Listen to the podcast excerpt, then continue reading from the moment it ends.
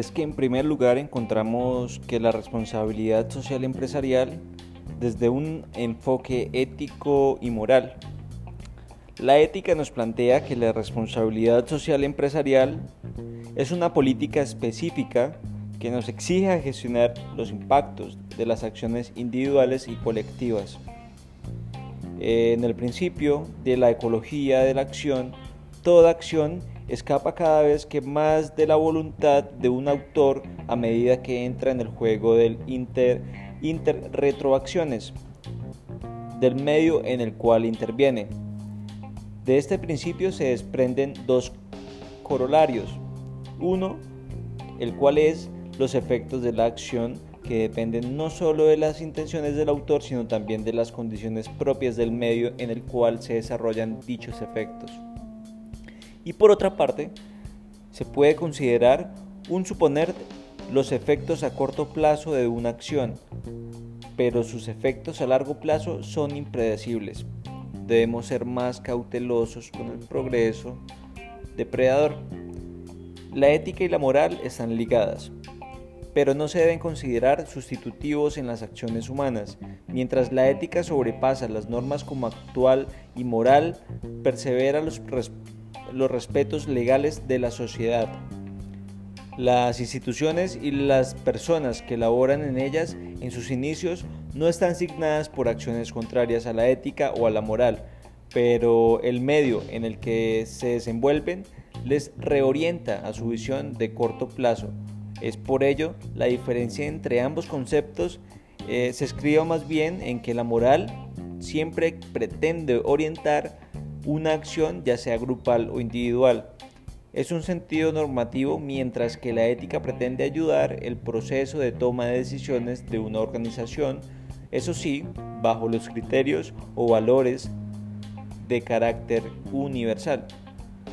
En segundo lugar, desde un enfoque social filantrópico, la responsabilidad social empresarial desde el enfoque social filantrópico no se trata de que las empresas vayan a resolver problemas de la comunidad al reemplazar la obligatoriedad de acción del Estado en esos aspectos, sino que se trata más bien de que con su gestión puedan contribuir en gran medida a un mejoramiento de los indicadores de desarrollo, eh, tanto de la manera como la sociedad ha contribuido con ellos y sus resultados de empresa a la sociedad, sino también esa misma devolución.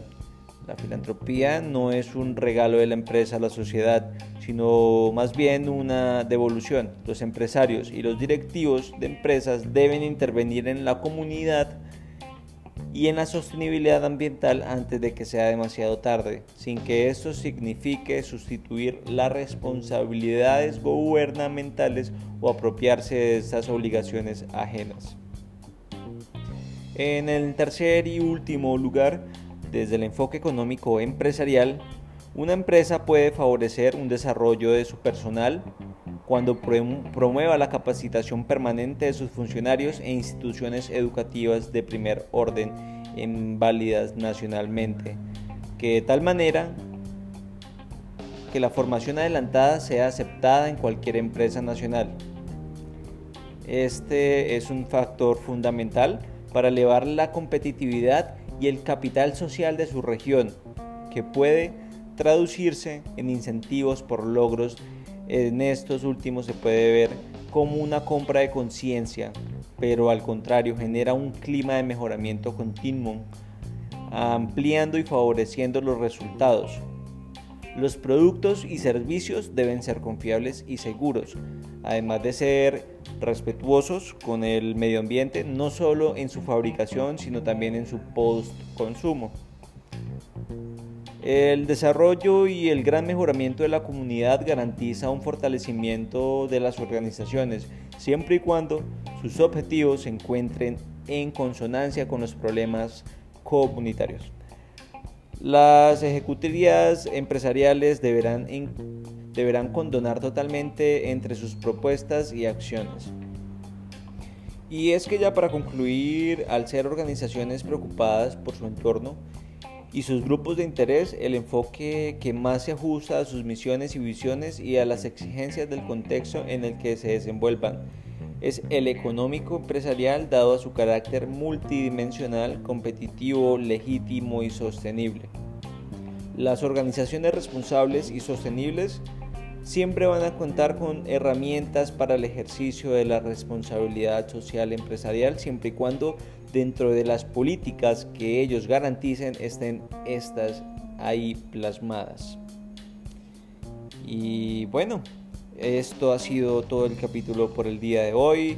Vendremos con más en el próximo capítulo con mi compañero Roosevelt, el cual les hablará sobre el capítulo número 2 de esta serie de podcast. Recuerden que quien les habló es Jorge Arias y tendré la fortuna de encontrármelos en la próxima oportunidad. Hasta luego.